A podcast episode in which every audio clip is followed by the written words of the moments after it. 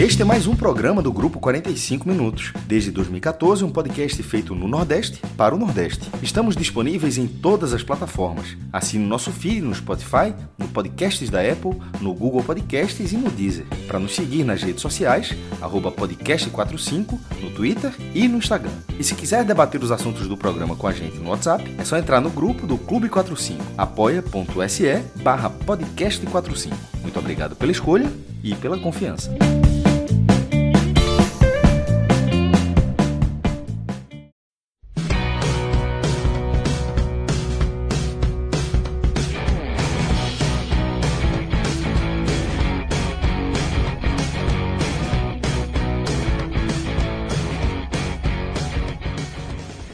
Fala galera ligada no podcast 45 minutos. Estamos começando aqui mais um telecast e a gente vai analisar aqui nesse programa o empate em 1 a 1 do Fortaleza contra o Santos na Vila Belmiro.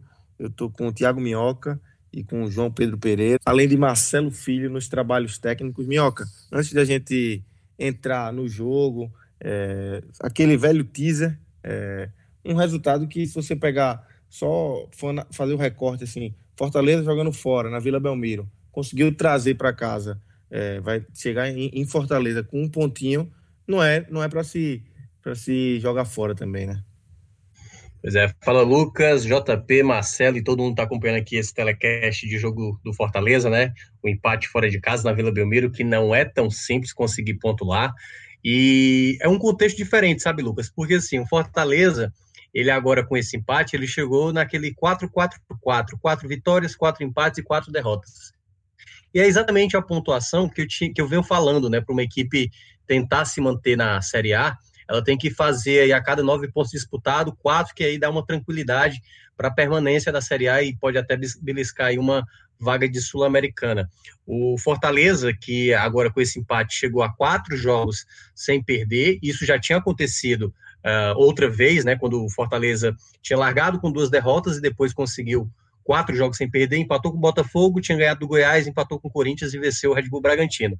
Aí depois duas derrotas de novo para o Ceará e para o Flamengo e volta a ter mais quatro jogos, só que agora essa sequência ela é bem mais pesada do que aquela, porque aquelas duas vitórias e dois empates contra Red Bull, Corinthians, Goiás e Botafogo, se a gente compara com agora, que foi a vitória contra o esporte, que tudo bem, é o campeonato dele, mas o empate fora contra o Grêmio vitória sobre o Inter, até então líder, dentro de casa, empatar contra o Santos na Vila, é um resultado valioso. E principalmente contra um Santos, que alguns até apostavam que seria um time que pudesse poupar, mas eu aprendi uma coisa, Lucas, com, a galera aqui do pod, principalmente com o Fred, né? O Fred é um cara que ele é o cara do Fire que vê é, como é que é, vê luz onde tá as trevas, né?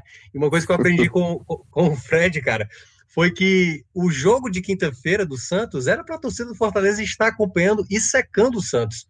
Porque se o Santos tivesse tropeçado, o Santos acabou ganhando esse jogo, o Santos agora só depende de um ponto para garantir a vaga nas oitavas de final. Se o Santos tivesse empatado ou perdido na quinta-feira, né, porque o jogo foi da quinta para sexta, o Santos tinha que obrigatoriamente vencer o Olímpia na quarta feira Então, certamente teria que poupar mais diante do Fortaleza. Possivelmente o Cuca deveria, né, poderia poupar mais para o jogo que foi desse domingo, mas não aconteceu. O Santos venceu e aí o Cuca pensou: ah, já que eu venci, estou precisando apenas de um ponto, vou colocar o que eu puder para esse jogo. E ele foi lá, com o Solteiro, com o Marinho, e o Fortaleza conseguiu um grande resultado, né? Daqui a pouco a gente vai falar sobre o jogo, mas o resultado em si, ele dá um sentimento de, de um grande ponto conquistado mais uma vez como o Fortaleza conseguiu, embora ainda não tenha conseguido aquela vitória que o Ceni já está cantando há muito tempo, uma vitória contra uma equipe da parte de cima da tabela, ainda não foi dessa vez. Fora de casa, só lembrando. Então é isso, está apresentado aí, a gente vai mergulhar no jogo, na bola rolando, no que aconteceu na Vila Belmiro, mas antes de, dessa bola rolando, deixa eu lembrar vocês do Esporte da Sorte, esportedassorte.com, parceiro do podcast 45 Minutos. Se você gosta de, de fazer suas apostas, entra lá no site, no esportedassorte.com. Tem muitos, muitos, muitos jogos é, de vários campeonatos brasileiros, campeonatos internacionais também. E agora a gente aqui no podcast 45 Minutos tem um, um conteúdo complementar é, que ajuda muito, né, JP? É, que é o Hoje Tem Bet, né? Para quem, é. quem, gosta, quem, quem gosta de mergulhar nesse mundo, é, tem muita dica interessante falando sobre as odds, sobre quanto tá a, a odd de cada, de cada time em cada jogo. Então, é um conteúdo bem interessante que a gente está apresentando para você escutar e estar tá, ao mesmo tempo navegando ali no esporte da sorte, né, JP? Exatamente. Fui ouvinte de todos, todos os hoje tem bet que teve até agora e logicamente vou continuar ouvindo os próximos. É, já indiquei para amigos também que gostam dessa parte de aposta. O pessoal sempre às vezes vem me pedir umas dicas, umas coisas. Porque não, não é só sou... chegar e apostar, né, JP? exatamente, tem que, exatamente. Tem que ler, tem, tem que, escutar, estudo, tem que, tem, tem que ter uma noçãozinha, né? É, e aí eu deixo, além do, do hoje tem bet, né, para quem curte, e aí eu tenho, quando eu, quando eu aposto, eu tenho uma modalidade que é ir nos jogos, logicamente, mais possíveis, né? E eu gosto também de separar um dinheiro, dinheiro ali menor, cinco reais, para fazer a, a, o, o jogo das zebras, né? Aquele jogo ali, boto uma, duas derrotas inesperadas para ver se vem uma, uma bet maior, boto um jogo com dois, três empates, e aí esse domingo eu não fiz, porque foi um domingo meio corrido aqui em casa, acabei não fazendo e a rodada foi cinco empates, né? Cinco então, jogos, cinco empates, né? Cinco, cinco jogos, cinco empates, exatamente. Eu já vi aí uma cotação da a galera falando que em algumas bancas, se você tivesse colocado todos esses empates, ia dar um, alguma coisa perto de 500 reais para cada um apostado. Então, assim. Bom demais, hein?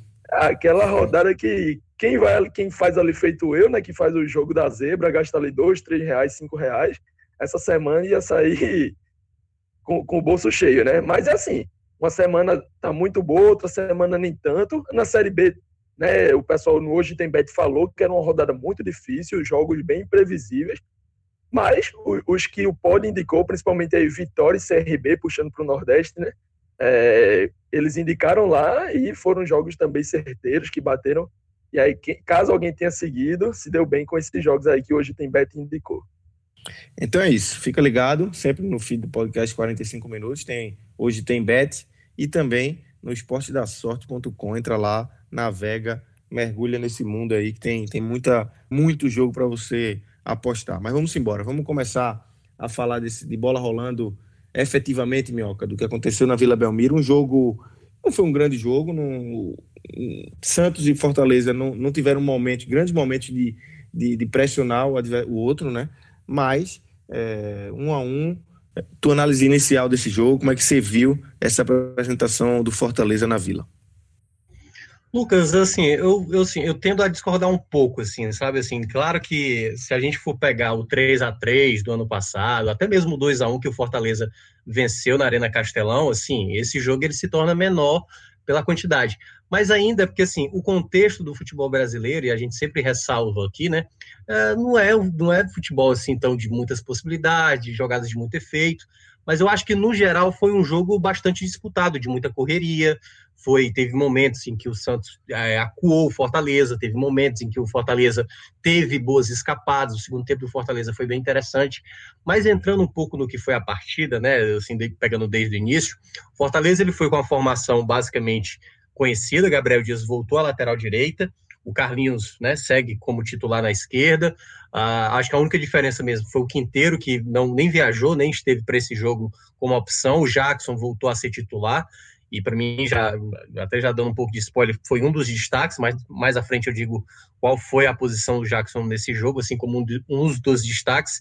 E a partida, inicialmente, era uma partida em que o Fortaleza tentava se proteger, como vem tendo aí nos últimos jogos, não à toa uma das melhores defesas do campeonato, e tentar impedir que o Santos atacasse, né? Mas assim, a qualidade do Santos pelos lados, quando utiliza o Marinho, quando utiliza o Solteiro, quando tem o apoio do Felipe Jonathan, um lateral que o Fortaleza conhece bem, né? Surgiu exatamente na base do Ceará, passou pela base do Fortaleza, cabe lembrar, mas mesmo ficou conhecido e foi revelado mesmo pelo, pelo rival, né? No caso do Ceará. E essas chegadas eram com muito perigo, assim. Muitas vezes Romarinho e Oswaldo tinham que descer muito as linhas para impedir, mas toda vez quando o Santos chegava por lá, chegava com muito perigo. E essa bola ficou sempre passando pela área com certo perigo. Teve oportunidades em alguns determinados momentos, mas o Fortaleza teve, pelo menos em boa parte assim do, do, do jogo, né, uh, uma possibilidade de, de, de, também fazer, fazer gol. Né? Teve algumas escapadas, alguns contra-ataques ah, aquela questão né, do David e o Elton Paulista com Oswaldo e Romarinho, esse quarteto. Hoje eu já não gostei tanto nem de Wellington Paulista e David, né? Mas, quando termina ali o primeiro tempo, tem um momento que, que o Fortaleza até tinha tido, se não me engano, foi, foi uma bola cruzada, que o Oswaldo quase fez algo parecido que fez contra o Grêmio, né? Ele tentou cruzar a bola, tentou ali, se não me engano, acho que o juiz já tinha marcado o impedimento na jogada, a bola foi na trave, né? Mas, digamos, foi a jogada, talvez, pelo menos das que eu me lembro, foi a mais próxima de ter acontecido. Aí, de fato, né, o, Fortaleza acaba tomando um gol, né, numa jogada de bola parada, ali o Santos acaba fazendo um gol com um jogador que é muito bom no jogo aéreo, o Madison, era para ter tido uma atenção, porque o Marinho já bate muito bem na bola, não à toa vencendo o principal destaque do Santos, uma bola bem batida, não acompanhou, no caso, o Elton Paulista não acompanhou o Madison na jogada, e o Madison, que é muito bom no jogo aéreo, se não me engano, já tinha feito até mesmo gol em cima do Ceará, ele faz o gol ali. Mas teve muitas bolas perigosas. Teve uma bola na trave, em que o Soteudo fez um cruzamento. Se eu não me engano, o Caio Jorge tentou ali resvalar e a bola foi na trave. Só que aí eu acho que é onde entra o mérito do Rogério Ceni para o segundo tempo, porque o Santos ficou bem mais próximo do gol né, na, na primeira etapa. Quando o Ceni faz a troca, eu até tinha falado na transmissão que eu teria sacado o David para colocar o Yuri César.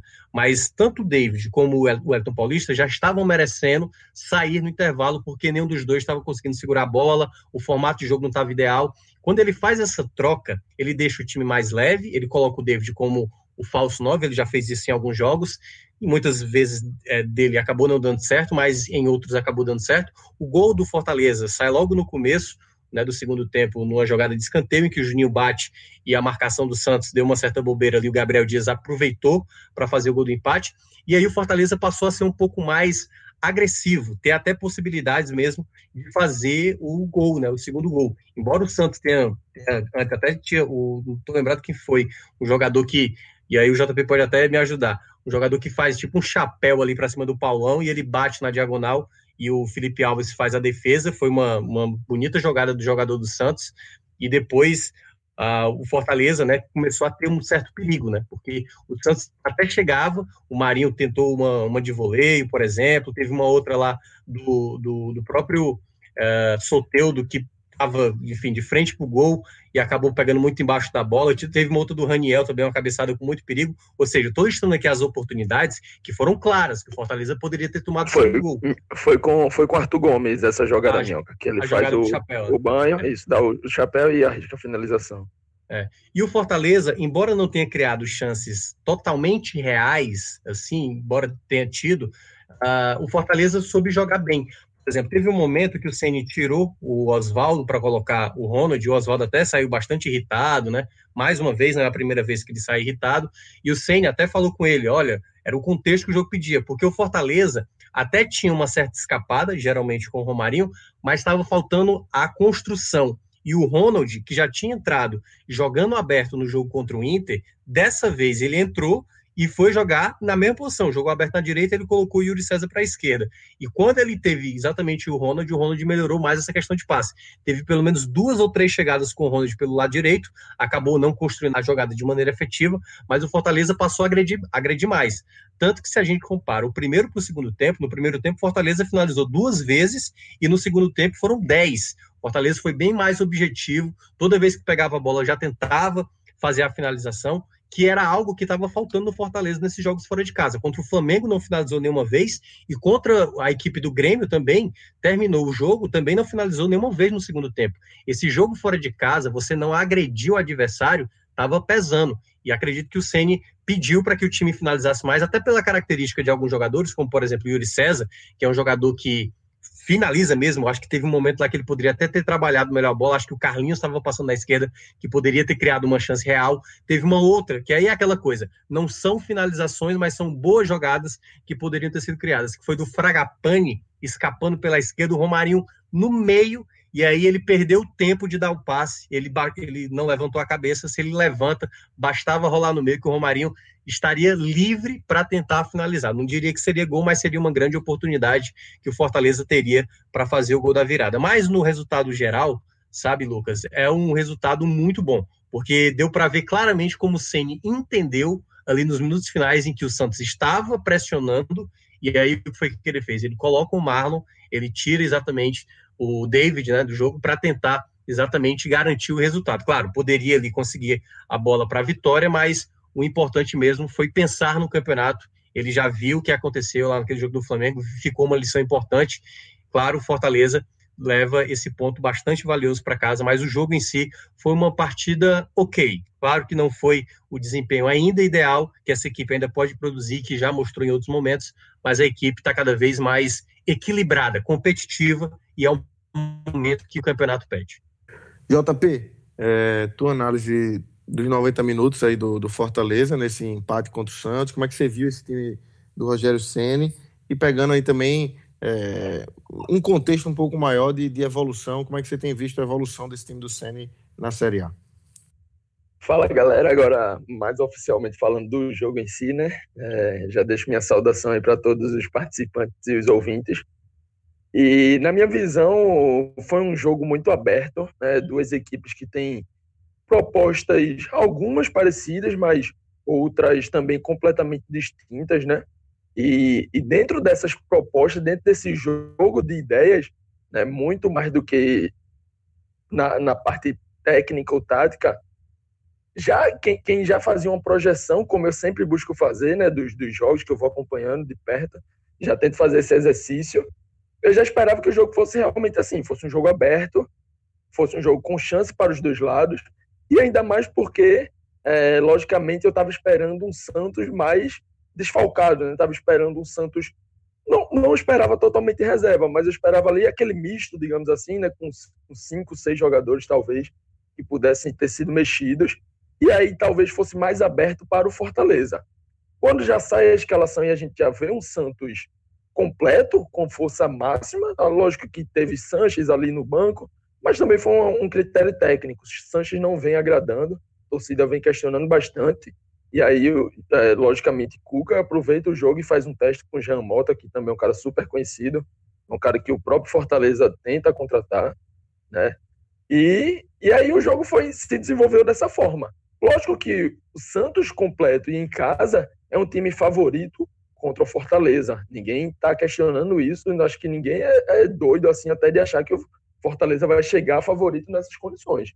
Mas, do que a gente já viu, a gente sabe que o Fortaleza é muito capaz de fazer jogos bons e de ser até melhor, como na minha visão foi contra o Corinthians, como na minha visão foi em vários momentos contra o Grêmio e poderia ser hoje. E para mim, o Fortaleza começou o jogo, né, é, dentro dos 15 a 20 minutos iniciais, exatamente assim, melhor.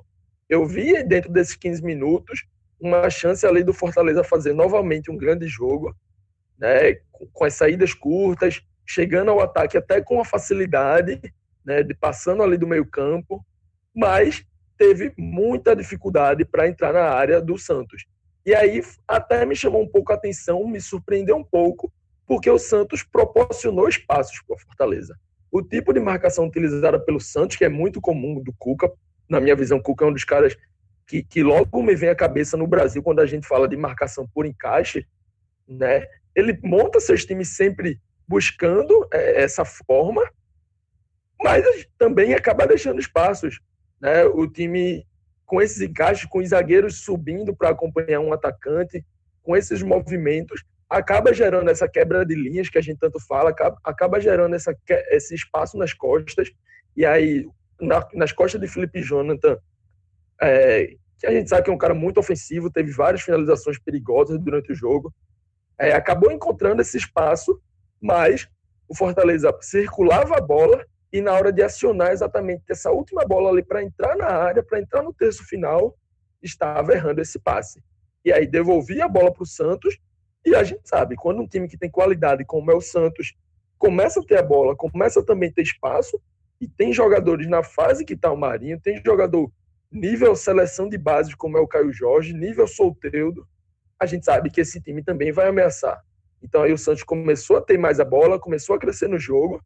Né? Dentro desses 15 minutos eu até tenho essa mania de ficar sempre monitorando os, as estatísticas, e o Fortaleza chegou a ter 55% e aí, nos 30 minutos finais, quando você vai ver a estatística final do primeiro tempo, você vê que terminou com o Santos tendo 54. Então, logicamente, 54 55 é um, um, uma diferença muito pequena, a gente dá para dizer que foi a mesma coisa. E aí, o que é que indica essa, essa mudança aí de estatística, né?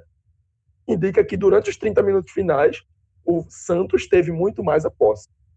E não só teve a posse de circular, de, de buscar a área, como quando Fortaleza teve, o Santos também melhorou a sua marcação. O Santos também começou a tirar os espaços que estava cedendo ao Fortaleza, né?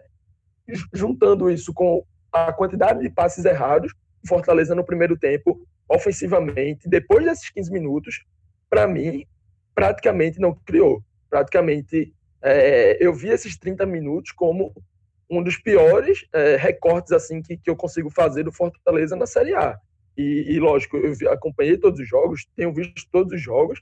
Para mim, esses 30 minutos foram muito abaixo, tanto na parte técnica quanto na parte tática. Porque às vezes o Fortaleza não está num dia bom, num dia inspirado com seus jogadores individualmente, mas o coletivo sempre consegue suprir um, um ponto ou outro. Hoje não. Hoje, para mim, a parte tática também falhou.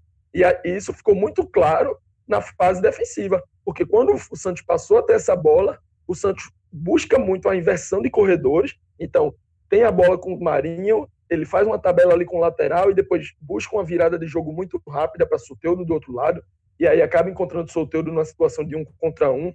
Né? Assim nasceram as, todas as finalizações do Felipe Jonathan, nasceram dessa forma, a jogada se inicia pela direita, chega Marinho, ele inverte o jogo com muita qualidade para Soteudo, Soteudo acha Felipe Jonathan, né, que, que, pisa na área, que chega ali pertinho, finaliza com a esquerda, finaliza com a direita. Santos foi crescendo, foi crescendo, acertou a bola na trave, né, numa jogada também, mais uma vez, dessa mesma forma, com inversões de jogo, com homem a homem, um contra um, e, e o jogador aparecendo livre para finalizar. E quando o time vai crescendo no jogo, é comum se esperar o gol. Então, na reta ali, depois dos 30 minutos, eu já estava esperando esse gol do, do Santos. E ele acabou saindo com uma jogada de bola parada do Marinho, que vive em ótima fase, com o Madison, também, que é um lateral de muita qualidade, um lateral que sempre vai nessa bola aérea para a área para cabecear, e hoje foi feliz. 1 a 0 logicamente, o Roger Senna iria precisar mudar no intervalo, já no intervalo, porque o time não estava bem, e aí ele já volta exatamente dessa forma. É, Minhoca já citou a substituição, a saída do Wellington, que para mim foi, foi até correta. O Wellington foi um dos mais sumidos no jogo, não conseguiu fazer a parte defensiva de, de atrapalhar ali a saída de bola do, do Santos, como ele faz em outro, como ele fez em outros jogos. E ele acionou o Yuri, porque o Yuri é um cara que vai ajudar um pouco mais na construção, mas também tem aquela fome, tem aquela gana, às vezes é até um pouquinho fominha demais, né, pela finalização. Mas é um cara que vai voltar mais, vai construir mais lá de trás, vai ter mais velocidade do que o Wellington. E eu já vi uma, uma crescente nesse Fortaleza já na volta. E aí o gol foi muito rápido, né? Logo ali aos dois minutos, um gol também originário de bola parada. Então foi um jogo que foi muito aberto em ataques construídos, mas que os gols acabaram saindo na, na bola parada, né? tanto para o Fortaleza quanto para o Santos. E aí depois do gol, depois do 1 a 1, é, o Fortaleza continua bem na partida, na minha visão. Continua bem, não. Passa a fazer um segundo tempo melhor do que o primeiro. Quase é, faz já... o segundo, né? Logo no, é, exatamente. no seguinte, um minuto depois. Exatamente. Passa, passa a construir mais chances, chega mais ao ataque. E aí a diferença de finalizações deixa isso bem claro, porque no primeiro tempo o Fortaleza teve duas finalizações, né? teve aquela bola na trave, lógico que levanta o torcedor, todo mundo, mas acabou sendo marcado um impedimento, então acaba nem contando como estatística, porque não iria valer de todo jeito. No primeiro tempo, Fortaleza teve duas, duas finalizações, enquanto no segundo teve oito. E aí não foram só oito finalizações de qualquer jeito. Lógico que teve bola ali que foi para fora e tal, mas foram finalizações realmente perigosas, na minha visão, lógico. É, e aí eu finalizo esse, esse comentário, né, que já acho que já está até bem longo, dizendo que eu não acredito tanto nessa questão de justiça no futebol. Né? Porque a gente sabe que justiça é quem bota a bola ali na rede, quem consegue colocar o seu plano de jogo. Mas se, se tiver que dizer um, um resultado que seria que, que, iria contemplar bem os dois times, esse resultado, na minha visão, seria exatamente esse 1 a 1 Então, é um jogo que o Fortaleza fez um, um tempo ali muito abaixo do que é capaz, corrigiu, ainda assim é, criou porque o, Santos deixa criar e sofreu lá atrás porque também é, teve falhas e enfrentou um time de qualidade. Então, assim, é uma partida para Roger Senna rever. Né? Para mim, o segundo tempo deixou claro que ele precisava de algumas peças é, um pouco mais qualificadas no banco, e aí ele teve que sempre que apelar para as peças de sempre, digamos assim, né? Ronald que vem entrando muito bem, mas tem um trabalho muito mais defensivo. Quando teve bola no pé, errou alguns. Teve finalização, para mim, precipitada, que poderia ter tido uma assistência né? teve inversão de jogo também precipitada, acabou errando o passe, e, e, faltou exatamente isso. Era um time que ia crescendo, o Fortaleza, no segundo tempo, vinha numa crescente. Para mim, o Fortaleza esteve muito mais próximo de fazer o 2 a 1 do que de levar o 2 a 1 mas que faltou uma qualidade técnica um pouco mais apurada saindo ali do banco. Porque no momento em que o, o Roger Senna já tinha utilizado o Yuri, que é sempre essa primeira alteração, né? Ele acabou que só ficou com basicamente ali o Fragapane de peça desse estilo que ele gosta, de peça de muita velocidade. Era um jogo que eu até pensei um pouco na entrada do Vasco, acho que poder, poderia acrescentar alguma coisa. Acho que o Fragapane foi bem quando entrou, e a gente vai falar disso mais nos individuais, mas faltou aquela peça de, de mais desequilíbrio, aquela peça que realmente pegasse uma bola, batesse no peito assim, dissesse que ia resolver e realmente resolvesse, como a gente já viu o Oswaldo fazer em alguns jogos, como a gente já viu o Romarinho fazer, né? E hoje faltou essa peça exatamente no banco. Minhoca, é, a gente já está se encaminhando aqui para as análises individuais, né? Você já citou no, no começo do seu, do seu comentário, falou do, do Jackson. Queria que você apresentasse aí é, tua análise dos jogadores individualmente, é, começando pelo, pelo positivo, já que a gente considera esse resultado como um bom resultado do Fortaleza. Então, Lucas, a gente viu no jogo de hoje, assim, né, como bem falou uh, o JP, também tinha mencionado, o primeiro tempo foi de um jeito, o segundo tempo já foi de uma outra forma, né, o segundo tempo é que a gente vai conseguir tirar o lado mais positivo. Felipe Alves chegou a fazer defesas importantes, né, assim, teve defesas mais tranquilas, que ele estava bem posicionado, teve outras que ele teve que trabalhar bem, né, assim, jogadas com muito perigo, e, mas assim, ele, talvez vou colocar ali na não sei se primeiro lugar, mas acho que vou, vou ficar com ele no segundo, porque o primeiro, eu acho que é, vou ficar com esse mesmo, daqui a pouco eu falo. O terceiro colocado vai para o Gabriel Dias, era um jogador que eu não estava gostando até então, nesta Série A, não só pelo gol, mas foi melhor defensivamente, embora tenha tido muita dificuldade. Não é fácil você marcar Soteudo, né? um jogador muito rápido, habilidoso, mas por vezes ele ficou sozinho, o Romarinho de vez em quando não ajudavam muito ali na, na para juntar a linha, né, para tirar um pouco do espaço do Soteudo. Mas eu gostei que o Gabriel foi mais seguro. Ele não tinha sido assim em outras partidas, foi mais próximo daquele Gabriel que geralmente uh, tinha, né, já, já se tinha se apresentado na temporada passada. E tem sempre um bom jogo aéreo. Ele tinha marcado dois gols contra o Atlético Mineiro no ano passado e voltou a ser uh, importante, né, para marcar esse gol aí do empate então acho que ele vai como terceiro colocado. Para mim, o melhor da partida, né? Já que Gabriel foi o terceiro e o Felipe, o segundo, Felipe Alves, para mim vai o Jackson. É um zagueiro que eu gosto muito, assim. É, eu não tinha gostado muito da entrada dele no jogo contra o Inter. Levou muita bola nas costas, tá, ficou um pouco atrasado nas jogadas no jogo passado, mas hoje ele fez uma partida muito boa, assim, tirou muita bola aérea, tirou muita, afastou muita bola ali com perigo da área, esteve muito atento em jogadas que na saída de bola, ele é um zagueiro que sabe sair bem com essa bola. Então, para mim, o Jacques foi muito bem nesse jogo e se torna uma opção cada vez mais viável, né? Porque antes é tal qual quando a gente vai falar dos volantes, né? Felipe e Juninho praticamente são quase os dois quase que unânime. E basicamente até rodadas atrás, antes de começar a Série A, você só falava que era Paulão e Jaco, Paulão e Quinteiro. Não tinha nem possibilidade de você pensar em outro zagueiro. E o Jackson mostra é, uma regularidade que eu cada vez mais me impressiona, sabe? Hoje foi uma partida assim muito boa dele defensivamente. Acho que ofensivamente o Fortaleza teve certas dificuldades, mas claro, dá para fazer uma menção ao Oswaldo, que foi bem na, no razoável, né? Como o próprio JP falou, pode produzir mais, poderia ser um pouco mais decisivo, embora tenha criado possibilidades de fazer gol, ele próprio poderia ter feito. O Romarinho também criou algumas chances interessantes, mas esses são, assim, talvez os pontos que eu considero mais positivos. Claro, o Juninho também tem uma menção, porque a batida dele do escanteio foi muito bem executada. Foi um jogador também que ajudou muito ali no meio de campo. Não fez uma partida muito abaixo, não. Fez uma partida muito boa. Poderia também estar nesse top 3. Já entrando no lado negativo, o Fortaleza teve, aí, na minha avaliação, assim, dois jogadores que destoaram mais negativamente. O Elton Paulista, como eu já tinha mencionado, e o David, né, os dois que eu, que eu tinha mencionado lá inicialmente no comentário, porque o Elton Paulista foi um jogador que não soube trabalhar muito quando a bola chegou no ataque, quando tentou fazer ali o toque de primeira, quando tentou segurar a bola, perdeu muitas bolas, não ganhou muitas jogadas aéreas. foi responsável direto pela não marcação do Madison, porque ele estava na marcação do Madison e ele não acompanha até o fim a jogada e o Madison chega cabeceando livre e não à toa foi substituído. O David é pra, praticamente chovendo molhado. Ele teve a oportunidade da virada, né? Foi a bola dele lá depois do 1 a 1 ele teve a possibilidade ali, uma bola que ele estava um pouco diagonal, mas é um cara que ainda não acerta tecnicamente, está muito mal ainda, erra muitos passes. Tem essa questão tática que ele, a gente de vez em quando até tenta dar uma salvada nele. Ele ainda é importante taticamente, mas é basicamente o que o JP falou por último, que é precisa o Fortaleza encontrar um jogador mais decisivo para até para tomar essa vaga do David, né? É uma coisa que é cada vez a gente percebe que Fragapane, Yuri César consegue ali fazer um, um, um AUE, mas manter uma regularidade, queira ou não, um titular, ele tem que ter uma regularidade.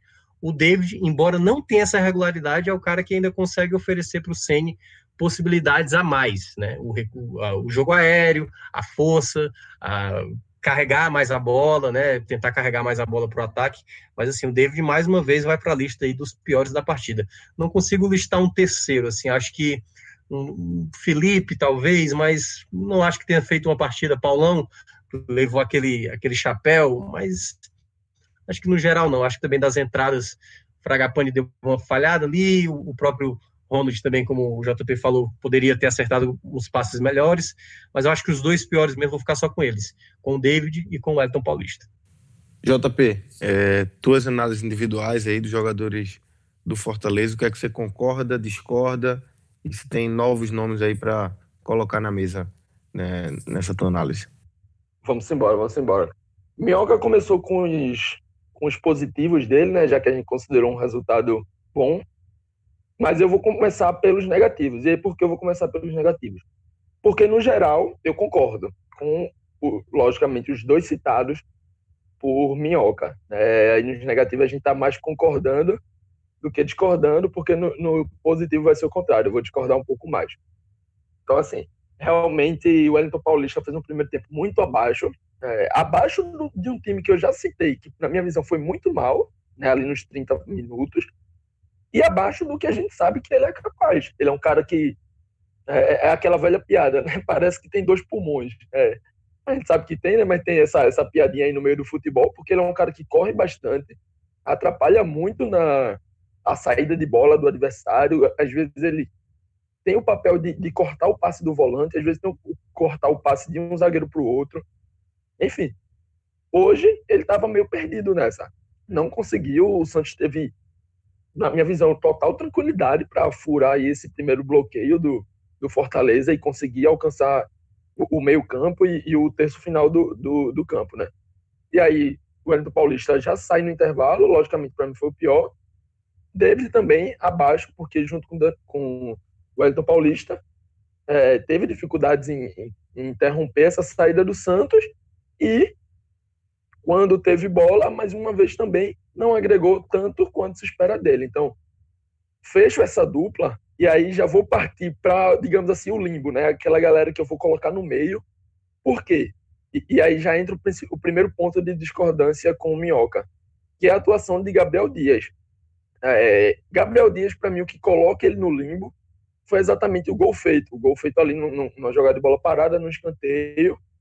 Não tivesse sido gol, tivesse sido um a um com gol, sei lá, de, de Paulão, né, de qualquer outro jogador, eu estaria colocando o Gabriel Dias aqui entre os piores. Porque, como eu já citei lá no começo, o Santos teve muito essa inversão de jogo, né, de um lado para o outro, principalmente do Marinho na direita para Soteudo na esquerda.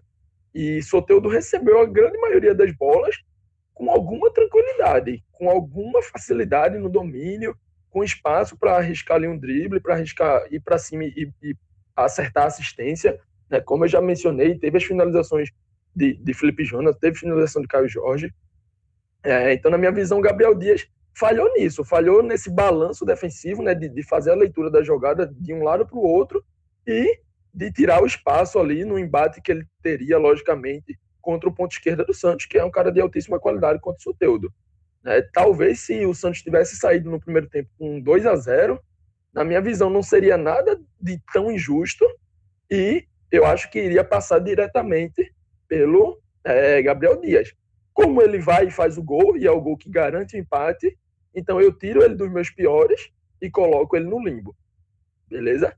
E aí eu cito basicamente esse limbo para toda a linha de, de, dessa linha de primeira linha defensiva do, do Fortaleza, né? É, acho que Paulão e Carlinhos também estão muito nessa de, de, um jogo bem mediano. A gente já viu os dois fazendo jogos bem melhores e salvaria realmente é, um pouco mais do Jackson. Acho que desses quatro, para mim, Jackson foi o que melhor fez o seu papel, fez ali o que se esperava.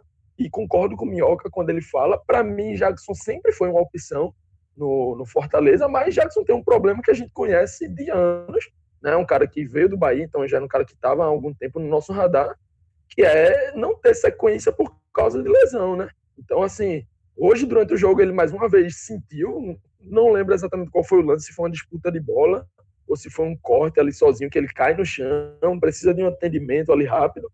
Eu até comentei no grupo, né, no nosso grupo lá de apoiadores, né, que, que o Jackson não consegue fazer uma partida assim sem ter um lance desse de precisar de atendimento, e aí acaba que faz dois jogos e depois passa 15 dias afastado, passa mais dois, três jogos afastado por lesão, recuperando. Então, assim, Jackson para mim é um cara de qualidade alta, né, de qualidade técnica, de encaixe tático, tanto na fase defensiva quanto na construção ali curta, nos passes, tudo.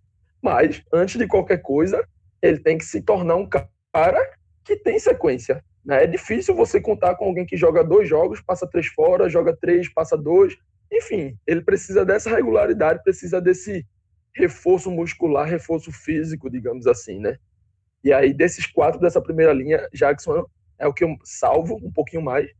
E aí já faço a, a mudança para os melhores. Então, vou colocar Jackson, né, já em terceiro. Vou colocar em segundo lugar o Juninho, é, é, além da assistência, para mim, teve uma partida melhor do que Felipe, é, de, de, tentar alguns passes, de, de, tentar fazer essa ligação com o ataque, etc. Vou colocar junto com o Juninho, dividindo esse segundo lugar, a entrada do Fragapane, porque hoje é, eu vi até alguns torcedores do Fortaleza pedindo uma titularidade do Fragapane, e na minha visão é um pouquinho precipitado assim, né, é, dos outros jogos, nas outras, outras entradas, eu não vi Fragapane com um futebol que merecesse ser titular, mas hoje, especificamente hoje, foi uma, foi uma entrada que me agradou muito. E aí, realmente, pelo que ele fez hoje, deixa aquela pulguinha atrás da orelha de que, talvez com mais minutos em campo, né, com, com uma qualidade ali de, de entrosamento melhor com os titulares, ele possa render um pouco mais. Por hoje, não tanto pelos outros jogos.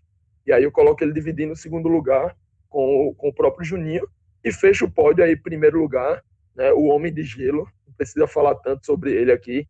Para mim, Felipe Alves fez mais uma partida como se espera de Felipe Alves.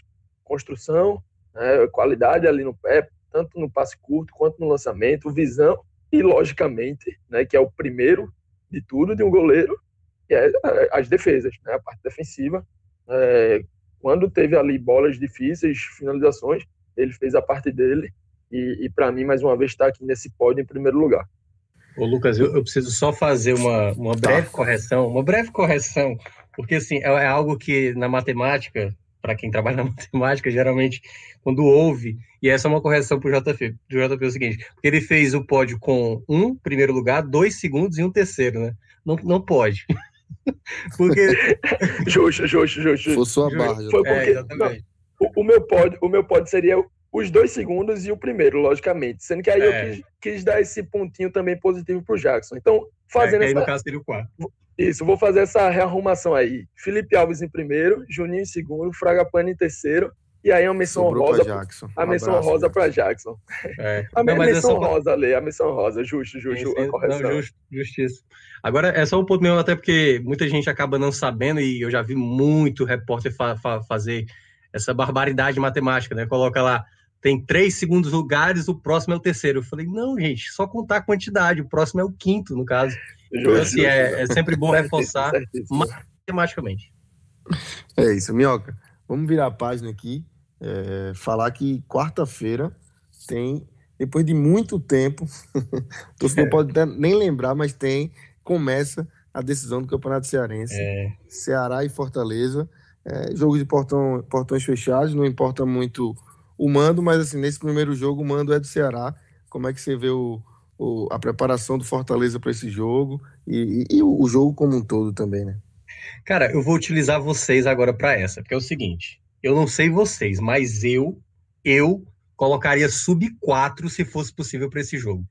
Eu acho que o Campeonato Cearense, nesse contexto, tudo bem, é clássico, é ganhar um título. Fortaleza não ganhou título ainda na temporada, o Ceará ganhou um título. E eu não estou falando aqui só é, em relação ao Fortaleza, não, certo? Estou falando para Ceará e Fortaleza. Para mim, não era nem para ligar para esse clássico, mas tem que jogar. E aí, são dois jogos, né? O primeiro vai ser agora nessa quarta-feira, porque, cara, um, três pontos na Série A vale mais do que um título. Mas muito no, no mais, contexto, muito cara, mais. Muito mais, entendeu? Então, assim, eu, eu aceitaria, assim, eu assinava fácil. Quer tomar de 10 a 0 para o teu maior rival, agora na final do Cearense, e, e tá na frente dele no final do Campeonato Brasileiro, ou ver teu rival ser rebaixado, cara, eu assino na hora, meu amigo. Não tem nem o que questionar. Então, assim, o Cearense, no atual contexto de agora, ele acaba prejudicando de uma maneira geral, porque né? Do Ceará já foi feito o a do Ceará tá não, não teve nenhuma folga. O Fortaleza vai ter agora a partir do final desse mês de setembro e todo mês de outubro todo jogo meio e final de semana. Vai ter o Campeonato Cearense, cinco rodadas da Série A, tem o jogo da volta do Campeonato Cearense, um jogo de Série A, Copa do Brasil ida, Série A, Copa do Brasil volta e Série A. E aí, caso caia na Copa do Brasil, só vai folgar lá para, se eu não me engano, 11 de novembro. Ou seja, não tem tempo. Então, eu acho, pelo menos eu, eu a recomendação que eu faria, se eu fosse auxiliar do Rogério, assim, tipo, pouco uns caras aí, sabe? O jogo mais importante é o próximo, cara. A gente tem um jogo mais importante, né? O Fortaleza vai ter dois jogos em casa contra o Atlético Goianiense e Atlético Mineiro. O jogo contra o Atlético Goianiense tem que ser três pontos garantido. E deu para ver exatamente, né? O Ceará empatou contra o Goiás, o sentimento, não só né, pelo contexto do gol que foi tomado, mas você imagina o Fortaleza no lugar do Atlético Goianiense? Pode até vencer o clássico e encaminhar, porque lembrando, Fortaleza para essa final do Campeonato Cearense, Fortaleza joga por resultados iguais, né? A soma dos 180 minutos. Então, se o Fortaleza vencer por 1 a 0 na quarta-feira, ele pode até perder por um gol de diferença, 2 a 1 7 a 6 que o Fortaleza será campeão uh, lá em outubro, né? Lembrando que é só daqui a três semanas, no, daqui a três semanas, teremos a volta do Campeonato Cearense. Então, assim, me parece algo dispensável no momento, claro, é título, é difícil, tem torcedor que não, não abre nem a pau, é contra o rival, mas sinceramente eu acho assim uma coisa que não, não era para ser nem foco, cara. Como é que você bota o campeonato cearense no meio de uma Série A e aí, enfim, o que der para fazer para ganhar o título, ok. Mas eu não arriscaria nenhum atleta importante meu. Claro, poderia, mas claro, não é colocar o time todo reserva.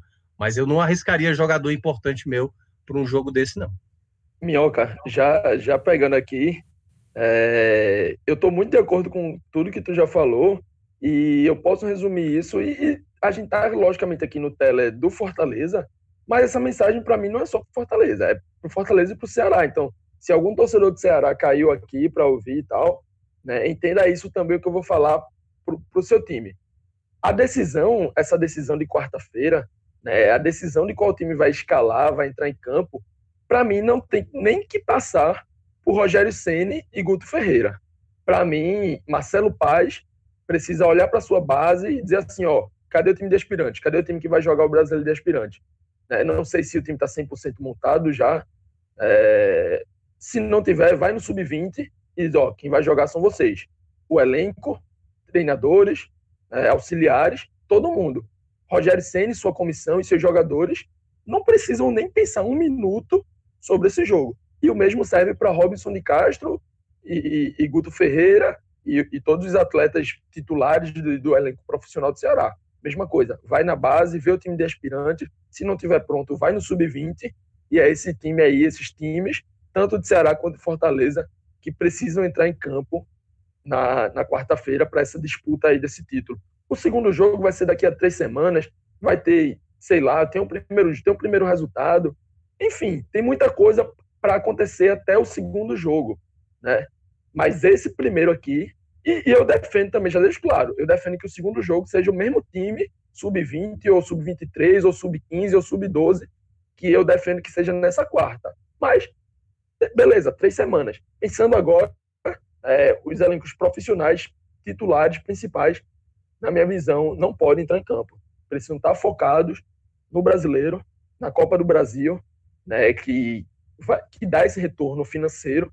E os dois times, tanto Fortaleza quanto Ceará, são capazes de, de vir qualquer adversário, seja alguém da Série B, seja alguém da Série C, quer dizer, não tem Série C, né? É Série B e Série A. Não, não tem não, nenhum da Série C, é, assim. É, porque tem, tem o Cuiabá, o Juventude, né, da Série B, então, seja o Cuiabá, o Juventude, ou seja o Flamengo, ou o Palmeiras, ou o Internacional. Exato, independente de quem for, tanto Fortaleza quanto Ceará já se mostraram capazes de competir e sair com, com essa vaga. Então, foco nisso, foco na próxima rodada do Brasileiro, esquece Cearense e pronto.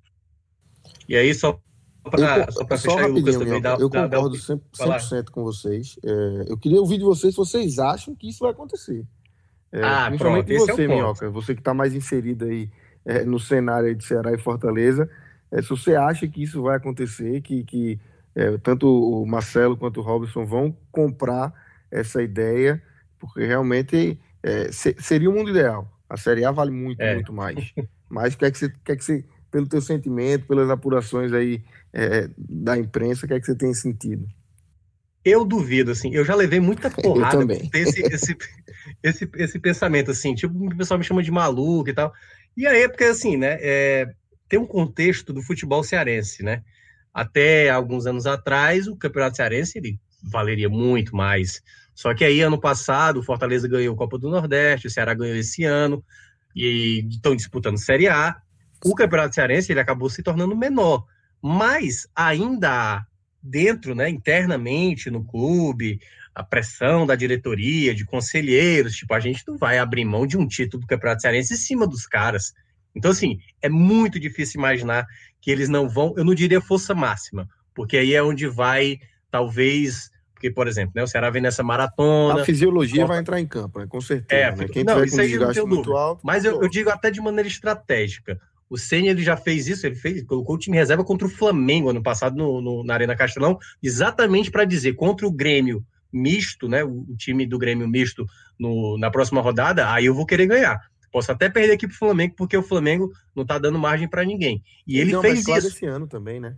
Na, é, exatamente. É um jogo antes assim, contra o esporte, ele, ele deu uma mesclada. O, é, o Ceni ele tem assim um peso que é até raro encontrar no futebol brasileiro. Ele tem assim, ele, ele vai fazer uma, uma, uma, uma escolha de jogadores de, enfim, é, ele tem tanta moral, né, lá dentro do Fortaleza, a ponto dele, tipo, tá aí, vou colocar o sub-20. Se a torcida reclamar, pode reclamar, porque o meu foco é lá na, na, na Série A. Mas eu não acho que isso vai acontecer. Eu acho que tem, assim, talvez o peso maior seja mais pelo lado do Fortaleza, né? O Ceará tem o título da Copa do Nordeste. Se perder, o torcedor do Ceará vai dizer: ah, não, vocês ganharam o Cearense, mas a gente eliminou vocês, a gente ganhou o clássico na Série A. Então, assim, para o torcedor do Ceará, eu acho que não pesa tanto. Para o torcedor do Fortaleza, é o título mais palpável que ainda tem na temporada, né? Claro, disputa a Copa do Brasil. E tem esse detalhe, né? como o JP mencionou. A Copa do Brasil, dado o contexto que a gente está vendo de Série A, dá para imaginar, por exemplo, o Ceará ou Fortaleza eliminar um Corinthians, eliminar um São Paulo, equipes que estão, né, assim, oscilantes, é, enfim, enfrentar o Cuiabá e tal.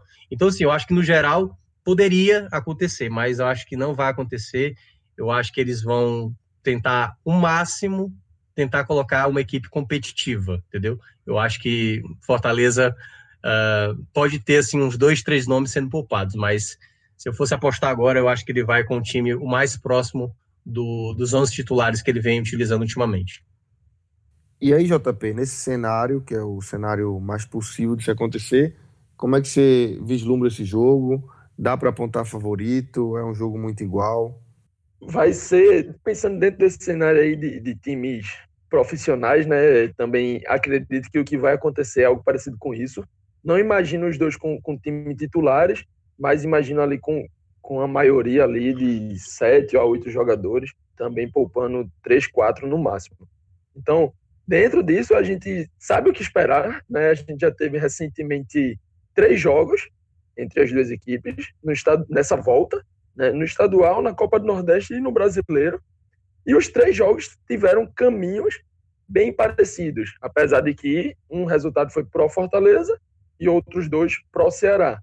Então, assim, possivelmente Ceará buscando apertar ali né, tirar o jogo dos volantes do Fortaleza e tirar a velocidade dos pontas, né, não deixar que o Fortaleza crie essa, essa superioridade no campo de ataque e abusar né, do, da, da, transição ofensiva, abusar quando essa bola for recuperada, buscando ali os homens é, mortais do ataque. Né? E aí eu cito principalmente o Vina, que está numa fase extremamente decisiva. Então, assim, é um jogo aberto, porque se o Fortaleza faz 1 a 0 tira o Ceará dessa zona de conforto, mas nos últimos dois jogos, e para mim nos, no campeonatos, nos campeonatos principais, né, quando valia mais, três pontos no brasileiro e semifinal da Copa do Nordeste, deu Ceará. Então vejo um jogo bem aberto nessa questão do resultado final, que a gente possivelmente vai saber qual, já dá para prever mais ou menos o caminho que ele vai acontecer, né?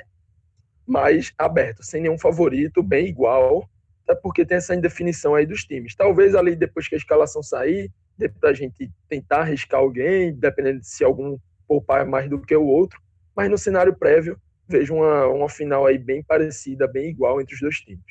Aliás, é, só um complemento, teve mais, teve um empate, né? O JP falou três jogos, que no caso teve uma vitória do Fortaleza e do Ceará, mas teve um empate lá na Copa do Nordeste, que foi exatamente pela fase de grupos. E eu acho que também tem um contexto, né, Lucas, que é uh, talvez o, o, a, a, moral do Fortaleza vem melhor para esse jogo.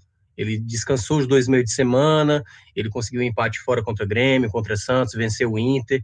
O Ceará né, teve derrota, aquela derrota para o Red Bull Bragantino, teve esse empate chato contra o Goiás. Assim, talvez no contexto de moral, o Fortaleza chega melhor, mas é clássico. A gente, a gente até dizia que no, na semifinal o Fortaleza era favorito e o Ceará foi lá, conseguiu bloquear muito bem. Assim, é muito no detalhe os jogos, jogos como, como clássico. E, enfim, depende muito da escalação do que virá na quarta-feira. Então é isso, galera. Se vocês quiserem mais análises, mais conteúdo aí do Fortaleza, é só entrar no aplicativo do Live FC, nessa parceria muito massa que a gente aqui do podcast tem feito. Sempre análises muito bacanas aí em vídeos, também em textos. JP, Minhoca, toda a equipe do podcast está tá junto aí nessa empreitada, junto do Live FC, com análises mais aprofundadas e, e muito interessantes. Valeu, Minhoca, valeu, JP, valeu, Marcelo. Um abraço para todo mundo que ouviu a gente até aqui. Valeu, galera.